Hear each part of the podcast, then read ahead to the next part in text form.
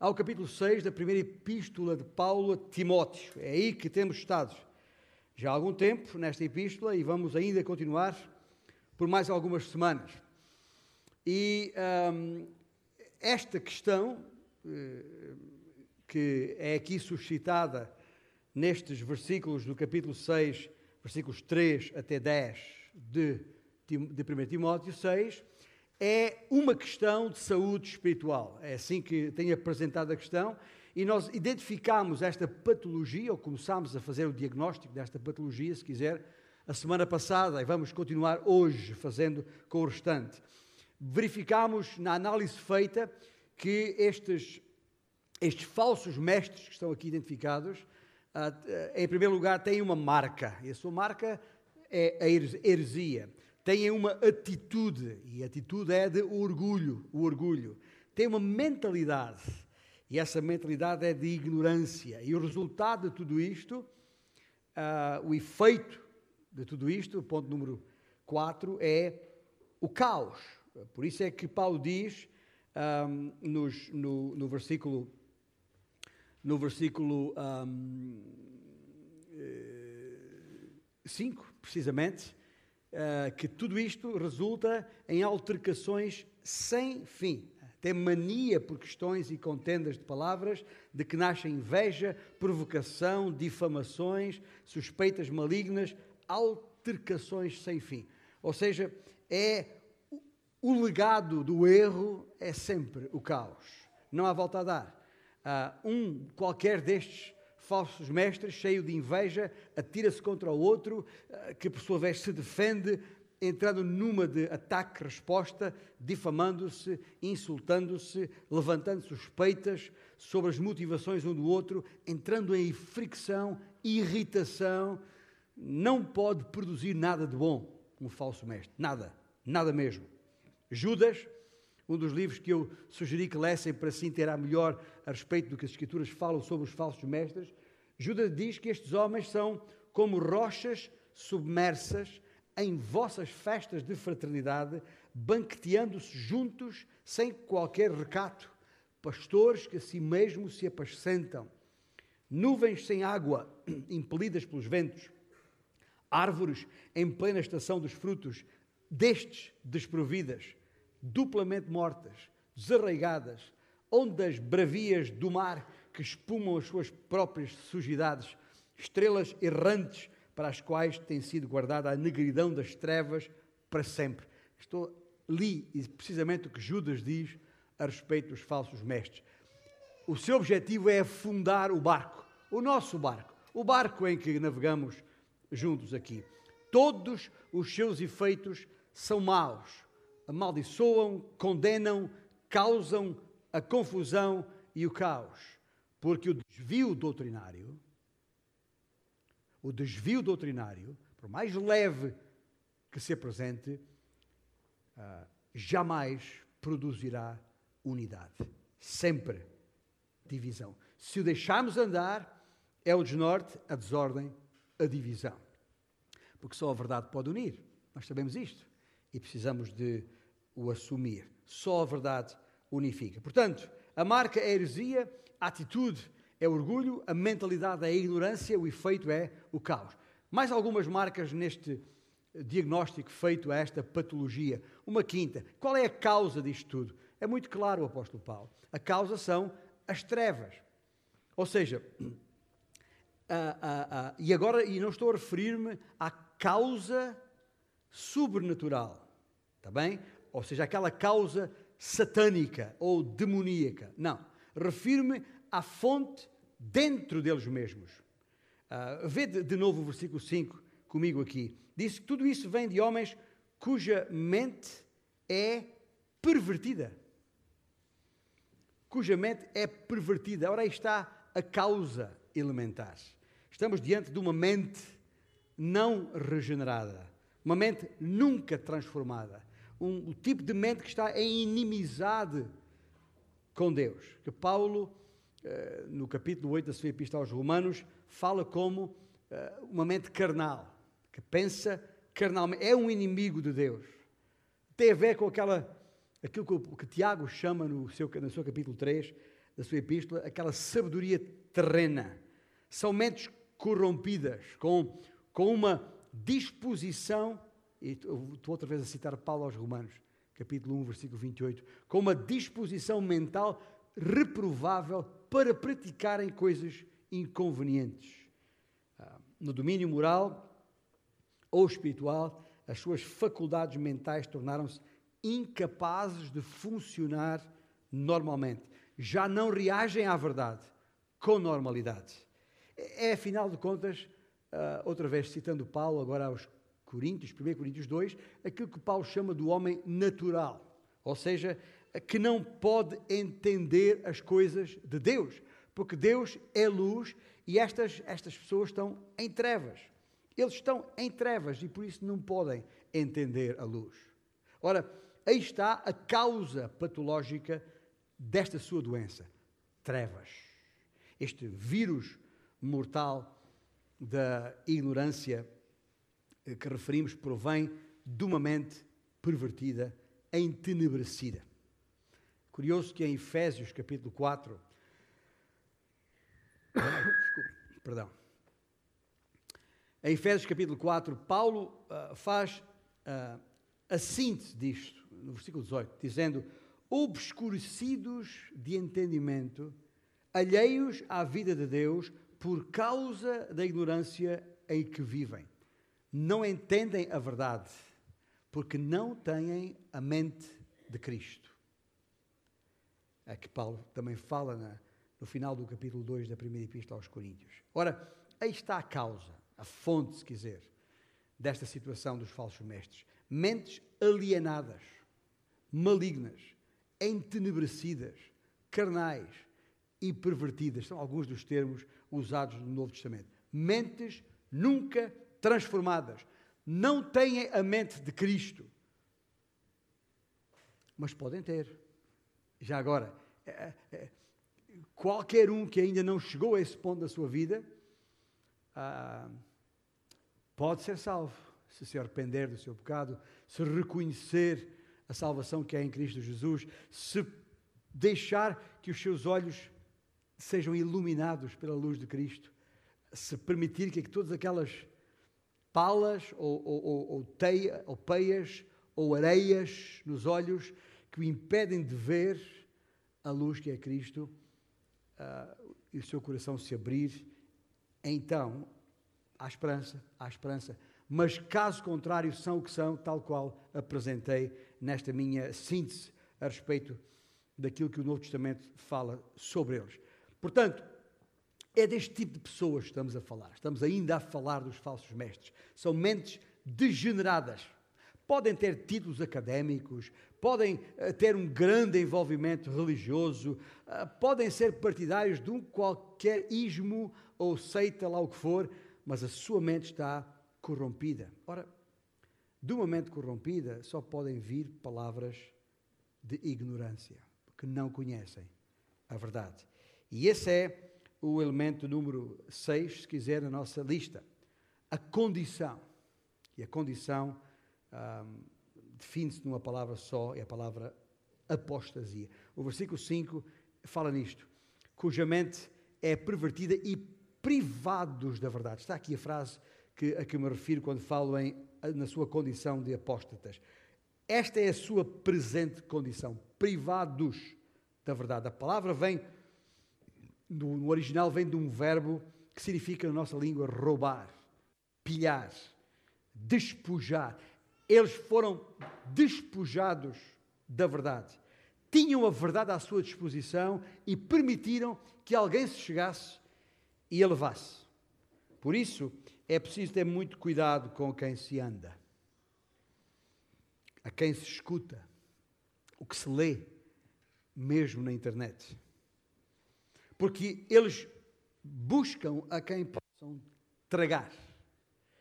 E esta mesma forma verbal uh, pode também ser usada já agora na, na, na, na voz ativa, o que seria a si mesmos se privaram da verdade. Como se estivesse estado em contato com a verdade e deliberadamente dela se afastasse. Não quer dizer que alguma vez tivesse nascido de novo podia ler a Bíblia, reunir-se com a igreja, sabia a respeito da verdade, mas não quis nada com ela. É o tipo de pessoas que andou próximo ou próxima da verdade. Estabeleceu contacto com a verdade. Talvez tenha sido apenas ter uma Bíblia. Não sei se aconteceu falar com pessoas, ah, eu tenho uma Bíblia lá em casa, quer dizer, ou, ou, ou, ou na minha estante. Ou tenho uma Bíblia na minha mesinha de cabeceira, é? ou, ou, no hall da entrada, aberta, como se a, Bíblia presente ali tivesse algum efeito místico que, que, que trouxesse uh, alguma diferença na vida. Não. Fosse qual fosse, talvez a única proximidade com a verdade fosse isso, o ter uma Bíblia. E, e, e alguns, só por isso, já se consideram a si mesmos crentes e já falam como se falassem em nome de Deus, como se conhecessem a verdade e tivessem a verdade. E até são capazes de citar versículos bíblicos a tempo e fora de tempo, a toda a hora, como se dissessem a verdade. E depois ficamos surpreendidos quando de repente desaparecem. Ah, mas era tão fiel, era tão crente, uh, talvez mais carente do que crente, mas, mas era assim. Uh, e depois essas coisas acontecem. Já agora, é exatamente isso que o autor da Epístola aos Hebreus se refere, tanto no capítulo 6 como no capítulo 10, quando fala daqueles que caíram da verdade. Uh, caíram naquilo a que o autor de Hebreus se refere. Foram iluminados, mas afastaram-se da zona iluminada, rejeitando, aliás, aquilo que haviam conhecido, que haviam contactado, que haviam presenciado. Viram, ouviram e rejeitaram. E por isso dizemos que a sua condição é apostasia. Porque se afastaram, desviaram-se da fé. E perguntamos, mas afinal a quem é que deram ouvidos? Deram ouvidos ao pai da mentira, obviamente, como João chama ao, ao diabo, nosso adversário, lá no capítulo 8 do seu Evangelho. E por isso se afastaram da verdade. É isso que a palavra de Deus diz e sobre isto. Não, eu estou, estou a dizer isto, os irmãos estão talvez a pensar a sua experiência de vida, quem contactaram, a igreja por onde andaram, de onde vieram, tantas coisas que ouviram, e, e isto lhe parece familiar, este diagnóstico que vamos fazendo aqui, ponto por ponto, após ponto, para explicar esta patologia, se consegue perceber isso em muitos daqueles que ouviu ou a quem deu ouvidos e seguiu, quiçá, então saiba que esses são os falsos mestres que a palavra de Deus se refere. Mas Paulo deixa para o fim, e eu também, a, a, a, sétima, o sétimo elemento, e, e, é por isso que eu falei em seis mais um, porque estes seis são o que são, mas o sétimo é o que é. É algo diferente, é algo à parte, é algo a que Paulo dedica os versículos seguintes, que nós ainda nem lemos, vamos fazê-lo agora, são os versículos 6 a 10. De facto, diz Paulo, grande fonte de lucro é a piedade com o contentamento. Porque nada temos trazido para o mundo, nem coisa alguma podemos levar dele. Tendo sustento e com o que nos vestir, estejamos contentes. Ora, os que querem ficar ricos caem em tentação e cilada e em muitas concupiscências insensatas e perniciosas, as quais afogam os homens na ruína e perdição. Porque o amor do dinheiro é raiz de todos os males. E alguns, nessa cobiça, se desviaram da fé e a si mesmos se atormentaram com muitas dores. Pois é, eis-nos chegados à raiz de todos os males: o amor ao dinheiro. A frase é, esta frase é, no fundo, a essência de, destes versículos todos que lemos do 6 ao 10. Tudo o que está para além dessa frase é a explicação do que essa expressão significa. Mas convém não esquecer que este problema não era, nem é, um exclusivo da igreja de Éfeso, nem era um problema uh, que só Timóteo teria que se preocupar com ele. Eu tenho que me preocupar com ele, qualquer uh, líder em função de pastoral tem que se preocupar com ele, e é bom que todos e cada um de nós em particular se preocupe com ele. Porque havia ali em Éfeso, como certamente há por aqui, algumas pessoas afetadas, se quiser, infectadas por esta terrível doença, o amor ao dinheiro. E ainda antes de, de, de considerarmos as palavras neste texto, convém lembrar os irmãos que este é um tema tratado em toda a Bíblia, e não apenas por Paulo, e não apenas a Timóteo, e não apenas concernente à situação de Éfeso. As Escrituras estão repletas de avisos, exortações, repreensões a este respeito. Aliás, à cabeça de todas elas, a declaração do próprio Senhor Jesus Cristo: Onde está o teu tesouro, aí está o teu coração. É por isso que de cantar: Lá está o meu tesouro. Está mesmo? Ou está aqui? Ou está nas coisas daqui? Onde está o teu tesouro, aí estará também o teu coração. Por outras palavras, o que Jesus está a dizer é: diz-me onde está uh, o teu dinheiro e dir-te-ei onde estão os teus interesses. É tão simples quanto isto. E se tiver dúvidas, já uma vez disse aqui, nas poucas vezes tenho falado sobre este, este assunto, verifica os seus, seus extratos bancários, faça um, uma análise detalhada, veja onde é que o seu dinheiro está sendo investido para verificar onde é que está o seu coração. E, e, e porque, aliás, deixe dizer mais, não deve haver nenhuma, nenhuma maneira uh, de medir a, a, nossa estatura espiritual senão uh, ah, um, pelo uso ou pela maneira como usamos o dinheiro. Por incrível que, que que nos pareça, mas é verdade e os especialistas o atestam, o confirmam, mas dizem os experts é? que, em média, uma pessoa normal pensa sobre dinheiro 50% de todo o seu tempo.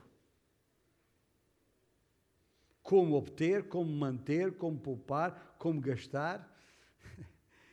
Que atitude devo então ter relativamente a isto? Desde logo é importante entender e eu tenho que sublinhar isto porque a Bíblia é muito clara. Não há nada errado em ter dinheiro. Em lugar nenhum a Bíblia nos diz que ter dinheiro é pecado. Bem pelo contrário. A sabedoria do Senhor diz, está lá em Provérbios capítulo 8, riquezas e honras estão comigo, bens duráveis e justiça, para dotar de bens os que me amam e lhe encher os seus tesouros. Os tesouros. O que desde logo nos põe, já agora, nos põe em sentido quanto a isto. Porque se temos riqueza, é porque Deus o permite. E sendo Deus que o dá, pode tirá-lo quando entender. Ou então, quando afirmamos crer na soberania de Deus, é mera conversa. Lembram-se de Jó. Exemplo paradigmático exatamente disto. Os próprios apóstolos perceberam isto. Lembra-se quando Pedro disse uh, ao Senhor, em resposta ao Senhor: eis, eis que nós tudo deixamos e te seguimos. Há aqui uma consciência de que uh, nem sempre nós podemos ter aquilo que tínhamos, ou continuar a ter aquilo que até ali o Senhor nos deu, por alguma razão. E o melhor, portanto, é não nos apegarmos à riqueza pois a qualquer momento o Senhor pode decidir retirá-la de nós. Até porque a riqueza que Ele nos dá pode nem ser para aplicar em nós mesmos. Coisa que nem, muitas vezes nem nos passa pela cabeça. Ah, ganhei, suor do meu rosto, saiu-me da, da pele. É este tipo de expressões nós usamos e é meu, é para eu fazer com isto. Que Mas se Deus permitiu que tenhas, é preciso perceber porque é que Deus permitiu que tenhas o que tens. Uh, também em Provérbios, no capítulo 11, diz que o Senhor fará prosperar a alma generosa e acrescentará mais e mais a quem der liberalmente. Bom, Jesus mesmo disse: Dai e dar-se-vos-á. Generosidade, já agora, uma palavra-chave. Aliás, deve ser a marca de cada discípulo de Cristo. Se me perguntarem qual é, deve ser uma das características base de um qualquer discípulo de Cristo, então é a generosidade, porque mais bem-aventurado é dar do que receber. Agora, e tão pouco nos devemos uh, aproximar, se quiser favorecer uh, pessoas que têm, ou que o têm, o dinheiro, para disso tirarmos proveito, como algumas pessoas fazem. Aliás, isso será fazer exceção de pessoas. Uh, aproximarmos mais de umas pessoas do que de outras, porque elas têm mais dinheiro do, do que outras, né? como algumas pessoas fazem. Isso é fazer exceção de pessoas, o que é obviamente e claramente condenado nas Escrituras. Já aqui citei Tiago e volto a citá-lo no seu capítulo 2. Os primeiros dez versículos são muito claros a este respeito. Na verdade, ali em, em Tiago, até somos exortados a dar mais atenção aos que não têm, aos pobres. E Jesus também nos disse que não é aos ricos que devemos buscar primeiro. O que é que nós devemos buscar primeiro? o seu reino, certo? O reino de Deus. Portanto, a, a, a, esta é que é a questão fundamental aqui. Nem sequer devemos sentir qualquer tipo de orgulho pelo que temos, uh, nem muito menos confiar no que temos. Aliás, aqui mesmo em, no, no, no versículo 17 deste capítulo 6 de 1 Timóteo, Paulo diz: exorta aos ricos do presente século que não sejam orgulhosos, nem depositem a sua esperança na instabilidade da riqueza, mas em Deus, que tudo nos proporciona ricamente para nosso aprazimento. Quer mais claro do que isto? Difícil. Mas o princípio, o princípio mais abrangente relativo à atitude para com o dinheiro está aqui. Está aqui precisamente neste versículo 10. O amor do dinheiro é raiz de todos os males. É a linha separadora de todas as águas. Esta questão do amor ao dinheiro mexe com qualquer outra atitude nas nossas vidas. Eu sei que isto é um clichê já muito batido, o amor ao dinheiro é a raiz de todos os males, mas é exata, é exatamente o que Paulo escreveu, até na língua original, o sentido direto, literal, da palavra patum, a palavra grega, que quer dizer toda a espécie de males. Quando diz todos os males, na verdade a palavra quer dizer toda a espécie de males. Traduz, esta expressão que está aqui, traduz e ajuda a compreender, porque cobre tudo. Toda a espécie de males. O amor ao dinheiro é a raiz de todos os males, cobre toda a espécie de males. É a mesma ideia, e vou apresentar isto por oposição, por ideia oposta, é a mesma coisa quando a Escritura diz amar o Senhor, ama o Senhor teu Deus de todo o teu coração, de toda a tua alma e, e todo o teu pensamento e força, etc. Que é afinal o quê? A suma de todos os mandamentos. O que é que, o que, é que a palavra quer dizer com isto? Que se nós cumprirmos este, se amarmos a Deus de todo o nosso coração, alma, pensamento, então todos os outros mandamentos são uma não questão. Não estão em causa. Da mesma maneira, Jesus, uh, e é por isso, aliás, que Jesus disse que não podemos amar, ou melhor, servir a dois senhores, a, a Deus e às riquezas, ou mamon, como dizem algumas versões. Porquê? Porque amando um, só podemos estar a aborrecer o outro. Ou não é assim? Se, se, se a tua afeição, ligação e segurança estiverem no Senhor, obviamente não podem estar no dinheiro. Não será a riqueza que buscarás primeiro. Não será a riqueza que acumularás. Curiosamente, na língua original, no grego, esta expressão amor ao dinheiro, que está aqui em 1 Timóteo 6, no grego é uma palavra só. Uma palavra só. É uma palavra interessante, a filargueria, que quer dizer afeição à prata. À plata. Traduzindo, literalmente. Portanto, a questão aqui não é o dinheiro em si, mas o gostar-se do dinheiro. A questão é o que é que tu sentes pelo dinheiro. E já agora, se queremos encontrar na nossa língua portuguesa uma palavra única que traduza a palavra única na língua original aqui, só há uma palavra em português que eu conheço, é a palavra ganância. Agora, o que diz aqui é que a raiz, ou seja, o que alimenta, o que motiva, é exatamente a ganância. E portanto, esta, esta, esta sétima, ou seja, mais uma, esta sétima, este sétimo elemento nesta, neste diagnóstico que estamos a fazer aqui é exatamente este: a ganância, porque é a motivação. É a motivação. E, e, e, quando diz que é fonte de todos os males, a metáfora, quando diz que é a raiz de todos os males, a metáfora é uma árvore. E é interessante porquê?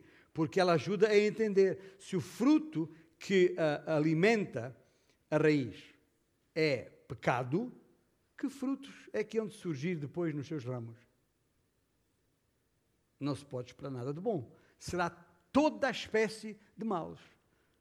Se o que estiver na raiz for este amor ao dinheiro, se estiver na raiz desta árvore, então todo o fruto que a árvore vai dar será toda a espécie de males.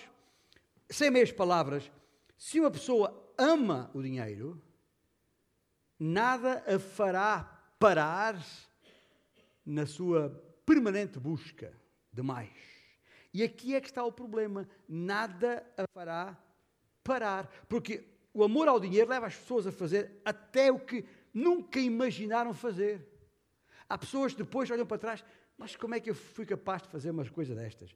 Mas por amor ao dinheiro, as pessoas deixam-se subornar ou subornam, as pessoas distorcem a justiça, manipulam, aproveitam-se dos pobres e fracos, mentem, enganam, roubam, abusam, fornicam, adulteram, massacram o próprio corpo, mutilando-o às vezes, até matam. O que for preciso para ganhar dinheiro, incluindo ensinar falsa doutrina, que é o que estamos a falar. Porque isto está contextualizado. Toda e qualquer imaginável categoria de pecado emana do amor ao dinheiro. Pois se te deixares consumir por isso, essa será a força condutora de tudo na tua vida. Vais fazer tudo o que puderes para ter mais, para obter. E já agora, não está nenhum pecado excluído desta lista de, de, de, pecados que uma pessoa pode fazer por amor ao dinheiro. Toda a espécie de mal, de maus. Portanto, eu digo isto porquê? Porque se eu conseguir resolver este problema, esta afeição, a batalha relativamente a outros pecados está ganha. Mas se fores consumido, constrangido pelo amor de Deus, de todo o teu coração, alma, mente e forças, então acabarás por afastar de ti tudo aquilo que possa impedir ou que te possa impedir disso. Ficando, permanecendo no caminho da justiça, eh, por contraposição com o caminho dos ímpios. Pois é impossível amar a Deus e ao dinheiro ao mesmo tempo. Impossível. Jesus mesmo disse. Não vale a pena. Agora, o que é que levou Paulo a levantar este assunto aqui, dos versículos 6 a 10? Bom, lembra-se, eu tinha acabado de dizer no versículo 5 que os, que os falsos mestres supunham que a piedade era fonte de lucro. Ou seja, eram motivados pelo lucro, pelo que a sua piedade era, obviamente, falsa. E a seguir, Paulo faz a transição dizendo no versículo 6: de facto, grande fonte de lucro é a piedade com o contentamento. Preste bem atenção, vou tentar explicar o que é que se passa aqui, porque não parece confuso, mas, mas, mas não é. Uma coisa é pensar e bem que a piedade não tem fim lucrativo, outra coisa é pensar e mal que não se ganha nada com a piedade. Claro que se ganha, mas é quando ela está associada ao contentamento e não à ganância. E segue eh, eh, Paulo nesta linha de raciocínio, nos versículos seguintes, até chegar ao versículo 10, quando nos avisa dos perigos do amor ao dinheiro. E já agora, meu irmão, eh, sabes que é possível ter muito dinheiro e não amar o dinheiro. Eu conheço muita gente assim. Mas também é possível ter muito pouco ou nenhum dinheiro e ter grande amor por dinheiro. como disse, conhece gente que tem muito dinheiro, mas não o ama. Antes, com o dinheiro que ganham em toda a sua vida, procuraram sempre e continuamente glorificar a Deus. Não ostentam o que têm em dinheiro e bens. Não é o dinheiro que os consome, mas a glória de Deus. Não pecam para o conseguir, nem se deixam enredar por ele. Mas na sua sabedoria, não vale a pena questionar, Deus escolheu a esses, alguns desses, dar-lhes em abundância. E por outro lado, conheço muita gente que não tem dinheiro algum está apaixonado por ele. Desesperadamente. Passam todo o seu tempo a tentar arranjar maneira de o obter. E o perigo está aí e não em ter dinheiro. Mas como é que eu sei que se amo ou não o dinheiro? Pergunta o irmão. Como é que eu sei? Como é que eu sei se sou uma dessas pessoas que amo o dinheiro ou não? É aí que temos que perguntar a nós mesmos, fazer a nós mesmos algumas perguntas.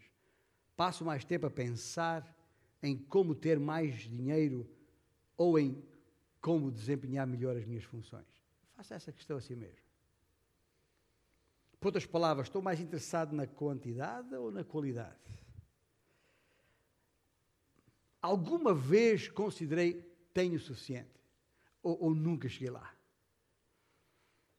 Sabe-me bem ostentar o que tenho, seja na casa, no carro, ou no que é, na roupa, ou no que é que seja, um, e, ou não.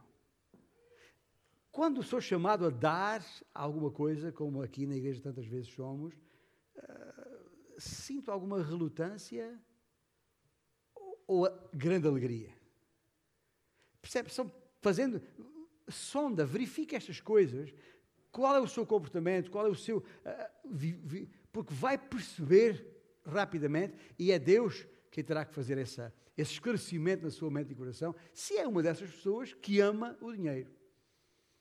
Porque a sabedoria popular diz para grandes males, e este é um grande mal, porque é a raiz de todos os outros, grandes remédios. Ora, nós sabemos que para Deus nada é demasiadamente difícil, certo? E o Senhor pode fazer esse milagre, essa mudança na sua vida e, e, e, alterar esse sentimento que eventualmente esteja. Mas voltemos aqui ao versículo 6, onde percebemos que o grande perigo do amor ao dinheiro, sabe qual é? É o facto de impedir que a pessoa perceba qual é o verdadeiro lucro, onde é que está o verdadeiro ganho. É na piedade que está o verdadeiro lucro, de acordo com as palavras do apóstolo Paulo. Piedade, palavra que está na maioria das nossas versões. Alguns perguntam, mas o que é, que é isto? O que, é que quer dizer piedade? Temos falado nisto, já sabemos. É uma palavra que Paulo usa muito nas suas epístolas, a palavra grega eusebeia, que quer dizer santidade, que quer dizer, uh, uh, tem a ver com o temor reverente ao Senhor, tem a ver com, com tudo fazer para não fazer nada que o entristeça, que, que o contrarie, que, que se agrada na sua palavra, em fazer conforme está escrito. Isso é uma vida em santidade. E diz onde há verdadeira santidade, sabe o que é que há? Diz Paulo, aí há contentamento. Aí há grande lucro. Agora, se tudo o que, que, que eu quero for dinheiro, então nunca terei ganho. Porquê? Porque nunca estarei contente nunca chegarei aí. O grande, genuíno, verdadeiro uh, lucro advém da verdadeira santidade, a qual é indissociável do contentamento. Palavra, palavra que está aqui, contentamento no grego, a palavra autarcas, de onde vem a palavra autarcas e autarquia, ela quer dizer autossuficiência. Por isso é que as autarquias existem, porque elas têm a, a suficiência própria, independentemente, independentemente do, do, Estado. Isto é uma curiosidade apenas na, na, língua original. Mas o que Paulo está a dizer, a dizer aqui é que a palavra que significa autossuficiência, ela é aqui santificada por Paulo. Paulo traz a palavra para o texto bíblico, santificando-a, e tal como a ela se refere em 2 Coríntios capítulo 3, quando diz que a nossa suficiência não vem de nós mesmos, mas de Deus. E isso é que faz toda a diferença. É a suficiência de Deus em nós. Isto faz toda a diferença. E mesmo nesse uh, capítulo, uh, nessa segunda epístola de Paulo aos Coríntios, no capítulo 9, versículo 8, ele diz, e passo a citá-lo: Deus pode fazer-nos abundar em toda a graça, a fim de que, tendo sempre em tudo ampla suficiência, superabundeis em toda a boa obra. Ou naquela passagem muito mais conhecida da maioria dos irmãos, está lá em Filipenses capítulo 4, quando ele diz: Digo isto, não por causa da pobreza, porque aprendi a viver contente em toda e qualquer situação. Tanto sei estar humilhado, como também ser honrado. De tudo e em todas as circunstâncias já tenho experiência, tanto de fartura como de fome, e assim de abundância como de escassez. Tudo posso naquele que me fortalece. Este versículo está neste contexto. E não, oh, não se pode tirar fora do seu contexto. E no versículo 19 ele diz mais: diz, E o meu Deus, segundo a sua riqueza em glória, há de suprir em Cristo Jesus cada uma das vossas necessidades. Assim, o que Paulo está a dizer-nos aqui de maneira clara é que se amamos o dinheiro, somos burros, permita-me a expressão, estamos a ignorar a verdadeira fonte do lucro, que é a santidade. Se amas o dinheiro, estás atrás de alguma coisa que nunca alcançarás, porque é, impossível satisfazer isso. Nunca terá suficiente. As pessoas acham, ah, se eu chegar aqui a, esta, a este saldo na minha conta, ou se eu atingir este patamar, então já estou bem. Não se iluda, bem? É só ver os eh, artigos em que os magnatas, os grandes ricos deste, deste mundo falam da sua própria experiência e se perguntar o que a alguém que tem milhões e milhões e milhões, ou como diz hoje em dia, que vale milhões, valha isto que, o que for, o que valer, o que é que eles vão dizer? Quer mais, que não está satisfeito. porque é, nunca estará satisfeito. Ouça bem, a riqueza,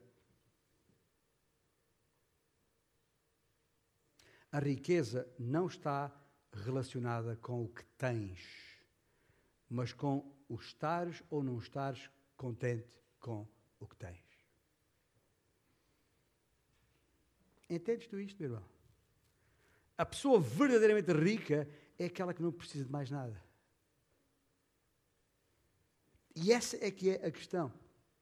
E veja, há até um filósofo grego, é, é, Epicuro, século, segunda metade do século IV, primeira metade do século III, antes de Cristo. É, é dele esta, esta frase que eu vou referir. O segredo do contentamento não consiste em adicionar bens ao homem, mas em subtrair-lhe os seus desejos. Vou repetir a frase de Epicuro. O segredo do contentamento não consiste em adicionar bens ao homem, mas em subtrair-lhe os seus desejos. Quanto menos desejar, mais rico é. É isso que Paulo está a dizer aqui. E por isso é que Paulo diz: para mim, Paulo está a dizer, escuta, gente, meus irmãos, para mim, ter ou não ter é absolutamente irrelevante. Porque eu já aprendi que, a, a, a, a, estar contente tanto na fartura como na escassez. Isto é, viver com abundância ou, com, ou qualquer coisa menos do que, do que isso. E pouco me importa, pois, o que me contenta é a vontade de Deus. Eu já citei provérbios aqui várias vezes e tenho nesta matéria, provérbios está riquíssimo no capítulo 30 diz assim, versículo 8, a oração do sábio ao Senhor: Não me des nem a pobreza, nem a riqueza. Dá-me o pão que me for necessário, para não suceder que, estando eu farto, te negue e diga: Mas quem é o Senhor? Ou que empobrecido venha a furtar e profane o nome de Deus. Isto é riqueza, isto é ser rico esse é o tipo de piedade que enriquece a pessoa, porque é, é a santidade que produz satisfação, contentamento. A verdadeira piedade e o verdadeiro lucro não têm nada a ver com o que tu tens, mas com o quanto tu queres ter. Eu vou repetir: a verdadeira piedade ou santidade e o verdadeiro lucro não têm nada a ver com o que temos, mas com o quanto queremos ter. Logo, se estiveres contente com o que Deus te dá, ou tem dado, és rico. És mesmo rico. Eu vou fechar esta, este capítulo dos falsos mestres. A seguir vamos. O assunto não está fechado por, por Paulo, mas fica fechado nesta secção aqui. Em jeito de conclusão, pergunta-se, afinal, qual é este prognóstico para os falsos mestres? Está implícito na expressão privados da verdade. E o prognóstico para eles, repare que até aqui falámos em diagnóstico, certo? Agora estamos a falar em prognóstico. Qual é o prognóstico? Não há outra hipótese. Destruição. É o juízo. Todo aquele que for destituído da verdade, tudo que estiver privado da verdade, será sujeito a juízo. Outra vez, é isso que está lá em Hebreus 6, versículos 4 a 8. Diz: Se caíres da verdade, não terás salvação. Porquê? Porque significa que nunca conheceste a verdade. E a segunda epístola de Pedro, capítulo 2, claramente diz, eh, no versículos 12 e 13, que os falsos mestres são presa feitos para a destruição. A sua, e esta é a patologia dos falsos mestres que vos queria apresentar, desde a sua raiz ao seu destino final. Preste bem atenção, meu irmão. Muito sério. Mantém-te longe das pessoas que ensinam qualquer coisa contrária às Escrituras. Afasta-te de todos aqueles que, negar, que negam a verdade. Afasta-se de todo aquele cuja vida e conduta não é conforme a verdade. Não dês ouvidos a quem com arrogância manifesta total ignorância da verdade e realidade espiritual, que vem sempre com teorias e, e especulações que só levam à confusão, à desordem e à divisão. Eu tenho que o dizer. Porque é a realidade que Paulo nos alerta aqui. Mantém-te longe daqueles que só buscam o enriquecimento pessoal à tua custa. Pois estão infectados e podem contaminar-te quando o seu prognóstico é destruição. E já são muitos que já estão infectados por eles. Por isso, acima de tudo, meu irmão, minha irmã, guarda o teu coração. Guarda o teu coração para que não venhas a, a cair na tentação de amar o dinheiro não percebendo os perigos que daí advêm.